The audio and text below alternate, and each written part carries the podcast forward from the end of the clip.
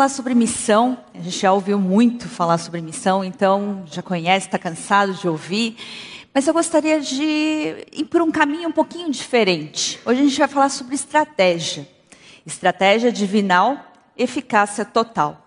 Então a gente vai entender um pouquinho o que, que significa, por que, que a gente tem que falar sobre estratégia, da onde vem isso. Bom, primeira coisa, missão. Já ouviu? Visão. Planos, valores. Todo mundo que tem uma organização, está numa organização, já ouviu falar sobre isso, concordam? Por quê? Porque sem missão, uma definição clara de missão, de visão, de valores, de estratégias, e bem comunicado, essa empresa vai ter um problema sério, porque as pessoas não vão saber o quê? O que é missão? A missão é definição dos seus propósitos. Por que você existe? O que você está fazendo aqui? E é isso que a gente precisa saber. É a nossa missão. A visão é onde eu vou. É o meu futuro. Eu quero estar aonde daqui a 10 anos, a 20 anos, a 30 anos, a 40 anos. E para poder chegar lá, eu preciso de planos. Eu preciso ter os meus princípios bem estabelecidos e os planos para chegar lá. Qual que é o grande problema? Hoje em dia as pessoas não chegam lá. Muita gente não chega lá. E por quê? Porque elas não têm clara a missão, elas não têm clara a visão, não têm planos e não acreditam que Deus pode estar com elas todos os dias. Então a gente vai falar sobre isso. Que estratégias devemos usar? Onde fica a vontade de Deus aí? Peraí, se a gente começa a falar de plano, é muito, eu faço todos os meus planos, e aí? Cadê Deus aí no meio dessa história? Porque a gente já ouviu falar que a gente tem que seguir a vontade de Deus. A gente tem que ouvir a voz de Deus. A gente tem que fazer tudo conforme Deus falar, não é verdade? Então, onde fica aí? Faz sentido? A gente vai falar sobre isso hoje. Para poder compartilhar sobre essa questão, eu escolhi uma pessoa da Bíblia. Eu não falo personagem, porque personagem parece que é alguma historinha. E não é verdade. São pessoas que experimentaram a Deus de verdade, elas viveram uma vida como você e eu, e elas passaram experiências incríveis com Deus, sem Deus, né?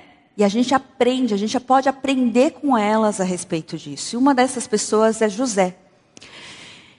A gente vai começar pelo fim, ou quase o fim. Ele já está numa situação aqui que ele já se revelou para os irmãos que venderam ele para o Egito. É o clímax da história. É um momento, assim, que ele chorou por tudo, lembrando de tudo que aconteceu. E, só que ele, olha o que ele fala, que interessante. Cheguem mais perto, disse José a seus irmãos. Quando eles se aproximaram, disse-lhes: Eu sou José, aquele que vocês venderam ao Egito. Agora, não se aflijam, nem se recriminem por terem me vendido, vendido para cá, pois foi para salvar vidas que Deus me enviou adiante de vocês. Já houve dois anos de fome na terra, e nos próximos cinco anos não haverá cultivo de colheita. É, mas Deus me enviou à frente de vocês para lhes preservar um remanescente nessa terra e para lhes salvar a vida com grande livramento. Assim, não foram vocês que me mandaram para cá, mas sim o próprio Deus. Ele me tornou ministro do Faraó, me fez administrador de todo o palácio e governador de todo o Egito. Voltem depressa, meu pai, e digam-lhe: Assim diz o seu filho José Deus me fez senhor de todo o Egito. Vem para cá, não te demores. Isso me arrepia. Ver como Deus agiu na vida do José depois de tanto sofrimento. Esse já é quase o final da jornada. E ele tem uma coisa interessante que ele fala. Ele fala: Foi Deus que fez isso. José tem uma visão clara da sua missão. O que eu estou fazendo aqui? Eu estou aqui porque Deus me trouxe aqui para salvar vidas. José sabe exatamente quem está com ele. Aliás, no capítulo 39, várias vezes é afirmado e reafirmado: Deus, o Senhor estava com José. O Senhor estava com José. O Senhor estava com José e as pessoas viam isso e tudo que ele fazia, Deus fazia prosperar. Quem olhava para ele nesse momento agora, como governador do Egito, achava o máximo. Na é verdade? Assim como você, tipo, quando você encontra aquela pessoa que você tem como um, uma pessoa especial, um, até um ídolo às vezes, né? Um, uma pessoa que a gente admira demais. A gente vai numa palestra, vibra, uau! Essa pessoa é o máximo. E a gente às vezes não entende a história que tá, está por trás da vida dele. Como ele chegou ali. Mas isso é muito importante. Como ele chegou ali às vezes é muito mais importante do que ele ter chegado ali. E é isso que a gente vai ver através da vida de José. No começo, porque Gênesis é uma divisão clara aqui e gasta muito tempo com a família de Jacó, com a história de José. Então, alguma coisa, Gênesis tem 50 capítulos, e a partir do 37 aos 50 praticamente fala disso. Então, alguma coisa ele tem para passar para a gente. Concordam? E aí a gente vai descobrir que a vida dele não é bem assim uma, um mar de rosas. A gente vai descobrir muito problema na família. A gente vai descobrir muito problema com os irmãos, né? Eles passavam fome? Não, eles não passavam fome. Eles eram muito ricos, abastados. Mas isso não quer dizer nada, porque o problema está em todo lugar. E aí, olha lá. Ora, Israel gostava mais de José do que de qualquer outro filho, porque ele havia nascido em sua velhice. Por isso mandou fazer para ele uma túnica longa. Quando seus irmãos viram que o pai gostava mais dele do que de qualquer um outro filho, odiaram-no e não conseguiam falar com ele amigavelmente. Agora pensa numa casa com tanto de filho que ele tinha. O que José causou ali? Não porque ele queria, mas ele gostava. José era um garoto muito mimado pelo pai. O pai dava de tudo, o pai, o pai amava. É bom, é ótimo. Mas o problema é quando você mostra que você prefere um ao outro isso causa muita ferida, concordam? E causa muita confusão nessa casa. Por isso que os irmãos odiaram. Agora vocês imaginam, menino, ele já sente essa rejeição, esse ódio dos irmãos desde criança. Mesmo sabendo que o pai o ama muito. Como é que ele cresce? A gente imaginaria hoje, pela psicologia, a gente imaginaria que ele não, não ia ser grande coisa. Né? Por tudo que ele está passando. E depois a gente vai ver a história dele, pior ainda. E ele era muito invejado pelos irmãos. Inveja mata, né? Quase matou. Quando José tinha 17 anos, pastoreava os rebanhos com seus irmãos e ajudava filhos, os filhos de Bila e filho, os filhos de Zilpa, mulheres de seu pai, e contava ao pai a má fama deles. Ele era dedo duro. Cada vez, José teve, uma certa vez, é, José teve um sonho, e quando contou a seus irmãos, eles passaram a odiá-lo cada vez mais. Então, esse era José.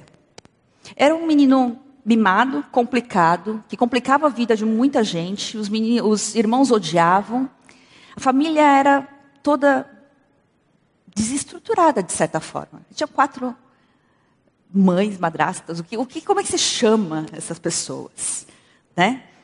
Por isso ele era odiado pelos irmãos. E aí? Como é que faz com um menino desse? Se fosse a gente, que, que a gente faria? Manda psicólogo, né? Manda tratar.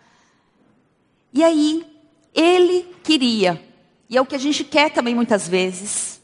É isso aí. O desejo de todo mundo hoje em dia é buscar pela felicidade. Então todo mundo quer continuar sendo mimado. Ninguém quer sair desse posto. É tão bom. É tão bom receber amor, é tão bom seu queridinho, não é? Eu queria ser o queridinho de Deus. Né? Comigo dá tudo certo. Mas será que é isso mesmo? É isso que dá certo na nossa vida? A estratégia divinal é diferente. Deus não deixou que José fosse mais um homem, porque ele ia crescer um dia, ele ia se tornar um homem mimado. Mais um por aí. Por que, que isso é complicado? Hoje em dia, tem problemas um, de meninos jovens que se casam. Como eles foram muito mimados, protegidos pela família, às vezes o homem não sabe ser homem. Não sabe levar, uh, liderar uma família. Não sabe cuidar da sua esposa, dos seus filhos. Às vezes a mulher não sabe ser mulher. Ela aprendeu de outra forma. Ela também não sabe cuidar do marido e cuidar de filhos. Isso é uma coisa que dá problema. Gente, ser mimado não é bom. A gente tem que aprender a caminhar também. E Deus ensina a gente a caminhar. Ele tira a gente do lugar confortável, do lugar de mimado, para levar a gente a ser preparado. O desejo de todo mundo é não passar por dificuldade, porque é tão ruim, né? É ruim sofrer. Quem que gosta de sofrer aqui? Ninguém. E quando a gente está no meio do sofrimento, daquele tufão, é tão difícil, parece que o mundo vai acabar. Só que essa falta de sofrimento, às vezes, na nossa vida, não sempre, mas essa falta de sofrimento na nossa vida pode causar problemas, porque a gente fica despreparado para a vida, para tudo que Deus tem preparado para a gente. Então, o que, que Deus fez? A estratégia de Deus foi: trabalhou na vida de José. Ele permitiu que as dificuldades, permitiu o sofrimento na vida dele, e assim ele foi preparando José para se tornar um líder. Outra coisa que a gente acaba fazendo, não é que a gente queira, mas a gente acaba fazendo porque é uma consequência, é ficar sempre na mesma. Porque se a gente não sai do lugar, a gente não tem mudanças, porque as, o sofrimento ou as, as mudanças que a gente não espera causam essa queda, né? A gente sai do lugar de conforto, uma quebra disso aí, e a gente vai mudar, vai buscar alguma coisa nova para realizar, não é verdade? E Deus, ele não deixou que isso acontecesse com José. Se ele continuasse mimado, ele ia ser um homem mimado. Deus preparou José, ele se tornou um líder e ali ele pôde salvar.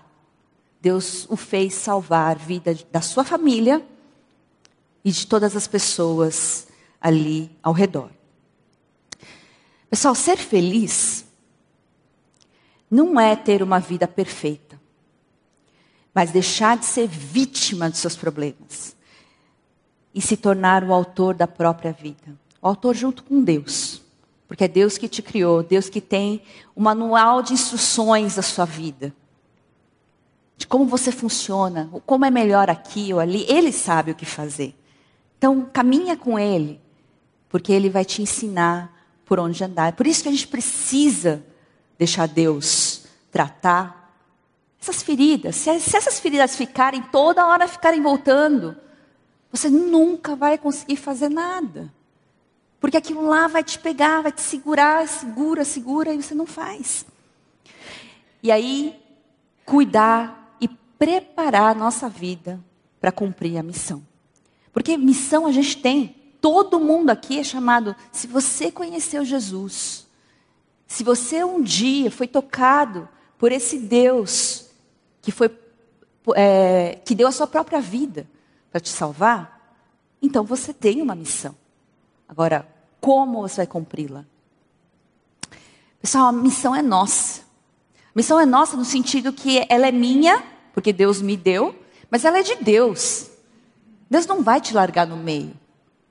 Ele está no controle de tudo. Sabe por quê? A missão é dele. Ele começou tudo isso.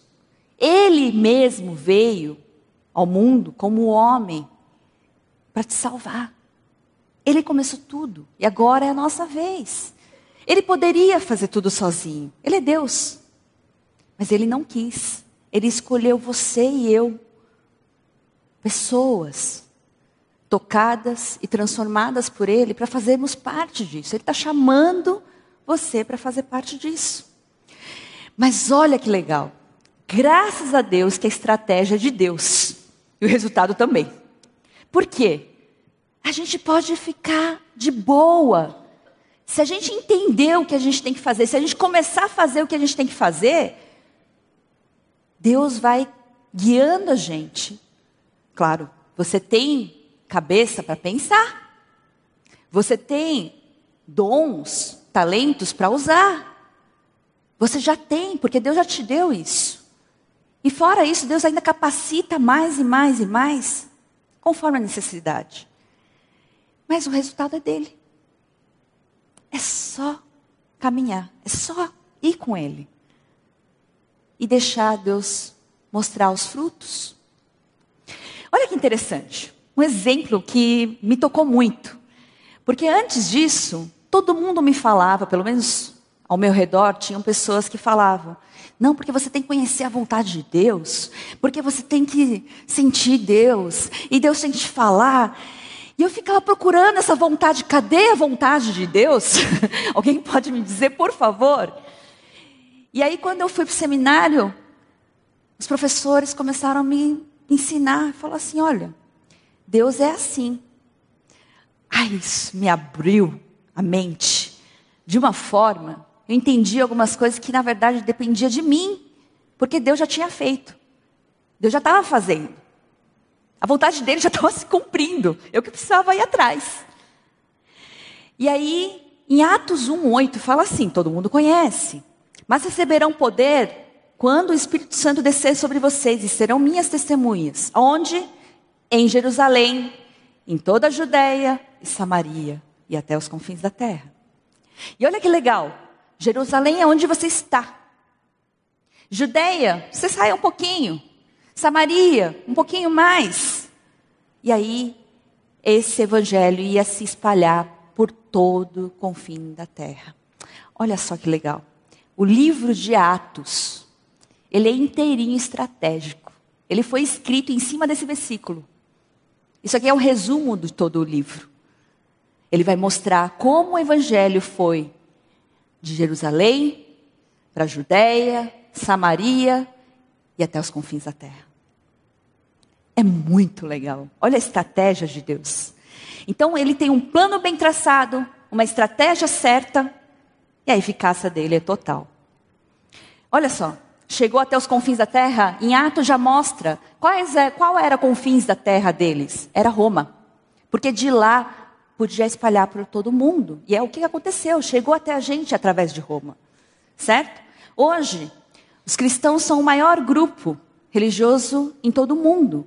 Isso sem contar, porque aqui não estão contabilizados gente que conheceu Jesus, mas cultua as escondidas.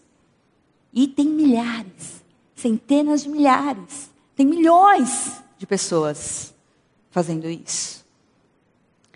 Olha a eficácia de Deus. Outro ponto interessante, a estratégia. Olha, olha que Deus maravilhoso que a gente tem. Não é o Deus da Bíblia, não. É o mesmo Deus da Bíblia que hoje age na minha e na sua vida. Martinho Lutero, ele foi um dos reformadores, um dos principais. A tradução da Bíblia para o alemão foi ele que fez, iniciou com ele o Novo Testamento. Ele sentou ali na cadeirinha do, do palácio do, do castelo de Wartburg e ele fez em tempo recorde. Mas ele só fez porque ele já estava preparado, ele tinha aprendido grego. E ele pôde sentar lá com o tempo que ele estava sendo perseguido e traduziu a Bíblia.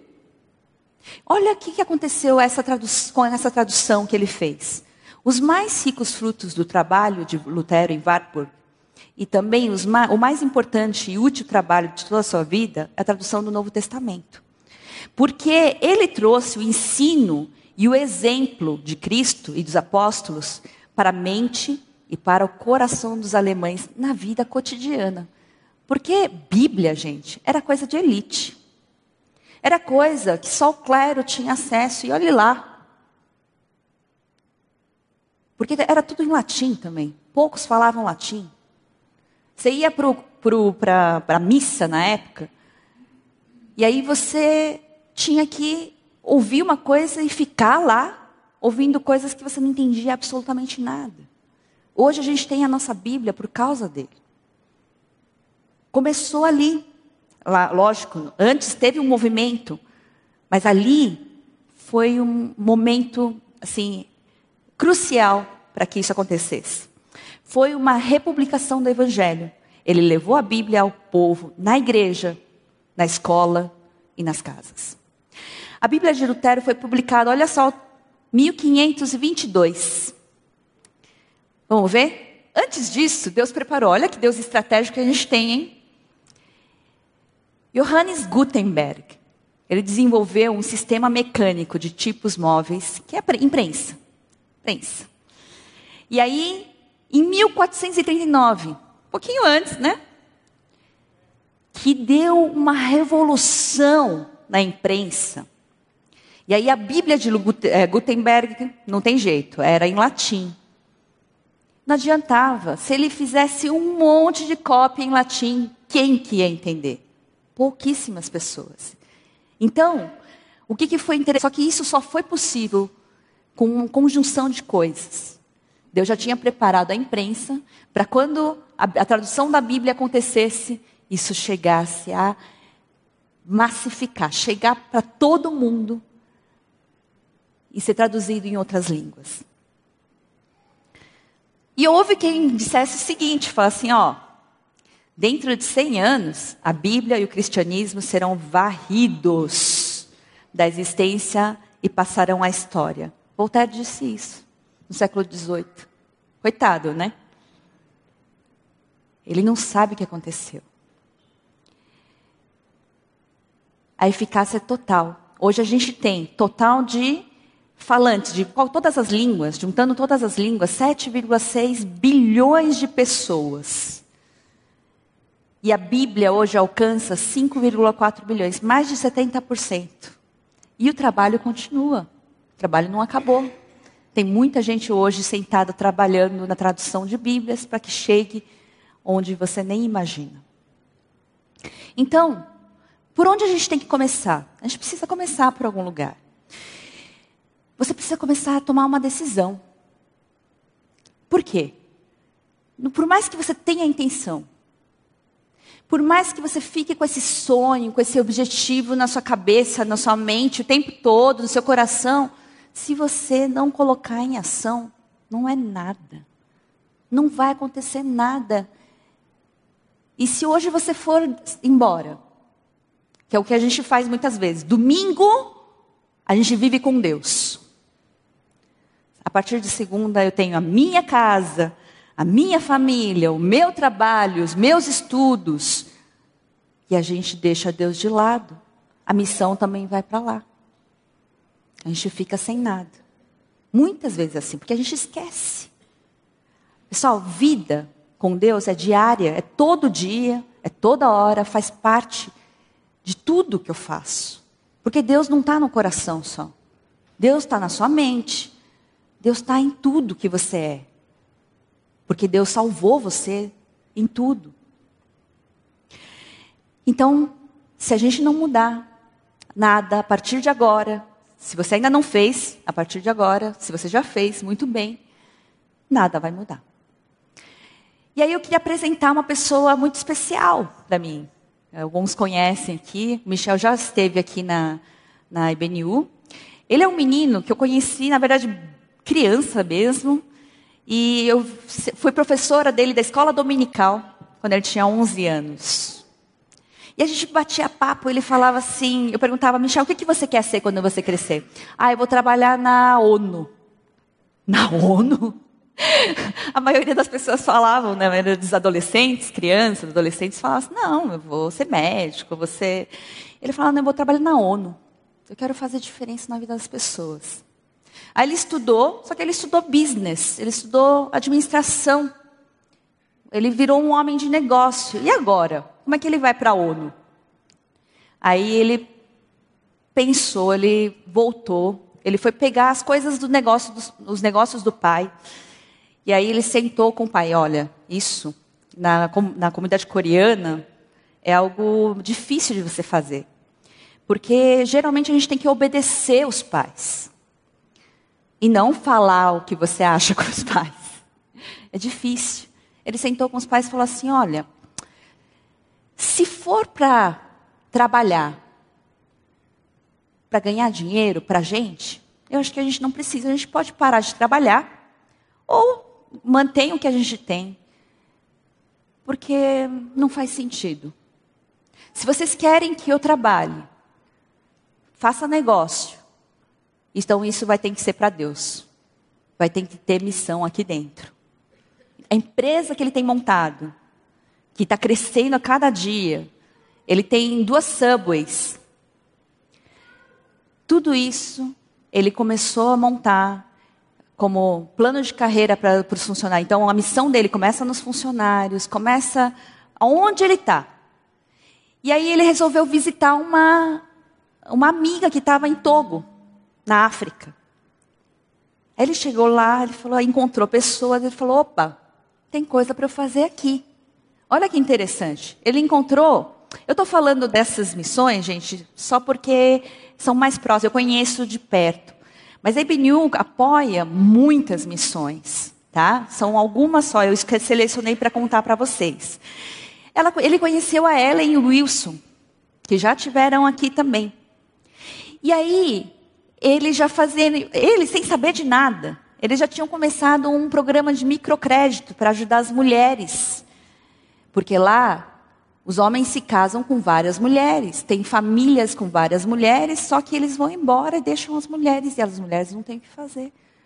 Ou elas morrem de fome, ou elas pedem na rua, ou elas ficam acatando coisa para dar para os filhos também. Eles ficam abandonados. E aí eles já tinham começado esse trabalho, sem saber de nada. Eles receberam uma visão. Eu não sei fazer, mas vamos lá. Então eles estavam fazendo tudo naquele jeito, estava andando. Aí o Michel chegou lá, ele, e o objetivo disso é sair da pobreza com suas próprias forças. Não vai ficar dando dinheiro o tempo todo, né? A gente vai ensinar vocês a pescar. E aí começou esse William Program, já tinham começado, e hoje, depois desse programa feito, eles ensinaram, olha só, por exemplo, você emprestava 300 é, 30 é, dólares por mês. Só que a pessoa não sabe nem fazer conta, a pessoa não sabe o que é custo, o que é lucro, ela não sabe nada disso. Eles tiveram que dar treinamento um por um, ensinar o que é isso. E a pessoa fazia o que? Ela vai fazer uma comidinha na rua, não tem problema. Ela vai comprar alguma coisa, fazer um artesanato, vender, mas ela não sabia como fazer isso. Então eles ensinaram. Como eles ensinaram? Todo dia eu vou buscar um dólar na sua casa. Você vai pagar um dólar e o que sobrar é seu. E aí eles montaram um plano para que pudesse ajudar mais gente, mais gente. Hoje, isso até uh, um pouquinho atrás. Hoje já deve ter muito mais gente. São 400 mulheres que já foram ajudadas por esse negócio. E tem mulheres que estão negócio crescendo lá. E aí, o que, que aconteceu? As pessoas começaram a falar: por que, que vocês fazem isso por nós? Ninguém nunca quis vir para cá. Num, ninguém nunca nem olhou para a gente. Por que, que vocês estão fazendo? E aí eles começaram a falar do Evangelho. E muitas mulheres têm conhecido a Deus, têm conhecido Jesus através disso. E aí agora eles têm feito um programa atacando a raiz do problema, que é da educação de qualidade desde criança. Para adolescentes, né, eles têm programas também de treinamento. E aí, outro, outra pessoa interessante é o Zé da Água, que todo mundo conhece. O Zé da Água, o primo dele um dia, eu levava, eu era muito corajosa, eu levava meninos de 13 a 14 anos para viagem missionária. Eu levava uns 50, mais ou menos. E aí era aquela coisa, era muita coragem mesmo. E ele falou para o primo dele: Olha, eu queria ir para viagem missionária. Eu falei: Vamos. E aí a gente foi. Ele saiu tão impactado. Depois de um ou dois anos, um, um ano mais ou menos, ele foi de novo e ele falou assim: Eu estou indo para missões. Eu vou receber um treinamento e eu estou indo para missões lá para o Nordeste. E aí ele começou, e a gente acompanhou desde o começo o trabalho dele. Ele falou: Eu vou ter que ir lá morar dentro do sertão, porque lá não tem ninguém. E as pessoas batem a porta na cara. Eu levava água, caminhão-pipa, galão de água, e as pessoas não queriam saber de mim. Por quê? Porque lá só ia político bater na porta da casa deles. Eles davam, tiravam depois. Então eles estavam cansados de gente que vinha explorá-los. Tinha comunidade que vivia assim nos, no 300 anos atrás, que eram comunidades quilombolas.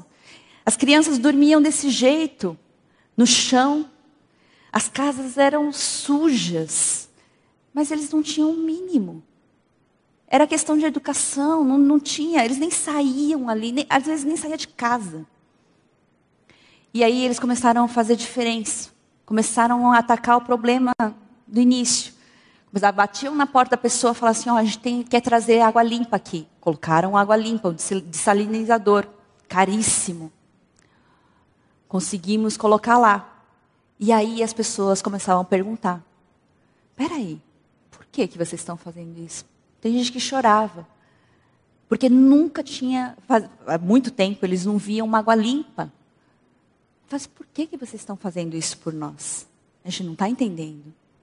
E aí eles começaram a falar do Evangelho e hoje tem muita gente, igrejas plantadas ali, muita gente se convertendo e muita gente já servindo. Tem, tem um menino que eu fiquei muito impressionada, que eu tinha ido bem no começo, tinha visto esse menino, assim, nessa situação. E aí esse menino, depois que ele conheceu o evangelho, ele andou mais perto dos missionários, ele aprendeu a tocar violão, ele tá, da última vez que eu fui, ele estava liderando louvor na igreja. Pessoal, fazer diferença, você não precisa fazer, claro, a gente não precisa ir até lá, para a África, a gente não precisa, mas a gente pode fazer onde a gente está. O que, que você faz de melhor? Qual é o dom que Deus te deu? Onde você está hoje? Se você está dentro de uma empresa, será que não é só você que tem acesso lá? José era o único que tinha acesso. Sabe como ele conseguiu acesso ao faraó? Na prisão. Porque ele encontrou o copeiro e o padeiro. Se ele não tivesse na prisão, ele não ia encontrar. O sofrimento fez parte da história.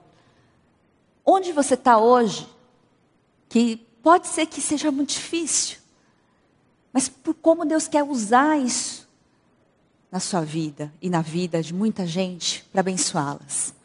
E aí esse menino veio falar: Eu quero esse Jesus que vocês estão falando. Como é que eu faço? Não só esse menino, mas muitos meninos do sertão. E hoje eles estão com esse projeto legal. O Michel também é um dos apoiadores, né? E ele ajuda com plano de negócio. Lá houve uma seca tão rigorosa nesses últimos anos, hoje até está um pouquinho melhor. Mas assim, coisa que eles não viam há século. E aí eles não tinham nada, não tinham o que comer, não tinham o que beber. Muita gente acabou morrendo. E aí esse projeto surgiu, o projeto Manda Caru. Porque a gente falava, ah, a gente quer, vai para o sertão, não tem o que trazer do sertão. Não tem alguma coisa que, uma lembrança do sertão. Como é que a gente faz? E aí surgiu essa ideia de fazer, levar, a gente leva tecido daqui, manda tecido daqui. As mulheres lá produzem e a gente manda de volta. Hoje está na Praça Benedito Calixto. Se vocês forem lá, vocês vão ver os produtos Meu Mandacaru.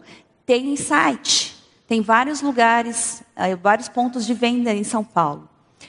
São estratégias, pessoal. Estratégias que Deus dá para salvar vidas. E onde você está, com o que você sabe fazer de melhor, você hoje pode participar e fazer essa estratégia com Deus. Só que você precisa primeiro decidir. O campo da derrota não está povoado de fracassos. Não é fracasso que é o problema. mas de homens que tombaram antes de chegar ao fim, antes de vencer. Então, sabe qual é o problema? É que a gente não vai até o fim. É que muitas vezes a gente não confia no Deus que a gente tem. A situação está tão difícil que a gente olha para a situação e não consegue enxergar Deus. A gente vive muitas vezes sem Deus. E o que Deus quer não é isso. É que a gente viva todos os dias com Ele, a gente entenda que Ele tem um plano maior. Ele é um Deus, gente, que criou o mundo. Que, que Ele não pode ligar você com alguém que está lá do outro lado do mundo? A gente não sabe onde, quando e o que vai acontecer. Sabe que como a gente deveria viver todos os dias? Se a gente acredita mesmo nesse Deus, onde o Senhor vai trazer gente hoje? Na expectativa. Quem que eu vou encontrar hoje? O que, que vai acontecer hoje que Deus vai mudar não só a minha história, mas a história de outras pessoas? Então vivam nessa expectativa. Mas o que, que você precisa hoje, agora, para que você não saia daqui e volte a viver a mesma coisa é ore. Porque não tem como a gente saber, conhecer o coração de Deus sem orar, sem conversar com Ele, sem ter intimidade com esse Deus. E sem estar junto com Ele, porque eu trabalho junto. Você precisa decidir. Gente, precisa decidir sair do conforto. Não dá mais para a gente continuar no, no, no lugar de mimado. Está na hora de sair. Envolver-se. A gente tem muitos projetos. Vocês podem perguntar para o pastor Jonas, ele vai te explicar. Tem muitos projetos missionários em que você pode se envolver na IBNU. Mas você pode se envolver na comunidade também. Tem muitas áreas aqui que a gente consegue. É, nós precisamos de gente. Sabe qual é o grande problema hoje? 8% apenas das pessoas conseguem atingir os seus objetivos. Por que isso? Porque elas desistem antes de começar. Elas não estão afim de pagar o preço. Não vão até o fim. E seguir até o fim, porque eu não vou te falar que vai ser um mar de rosas. Aliás, muitas vezes, muitas vezes você vai ter vontade de desistir. Mas por isso que você tem que saber claramente, ter muito certo qual é a missão, qual é o propósito de você existir como pessoa nesse mundo. Por que, que você está aqui? Porque Deus tem uma missão para você. E com certeza não é de ficar parado. Então, envolva-se e siga até o fim os planos de Deus para você. Amém? Que Deus abençoe a gente, que a gente não saia daqui e viva mais uma vida sem Deus, mas a gente possa viver todos os dias realmente focado na missão, olhando como Deus tem colocado a nossa vida à disposição do reino do Evangelho.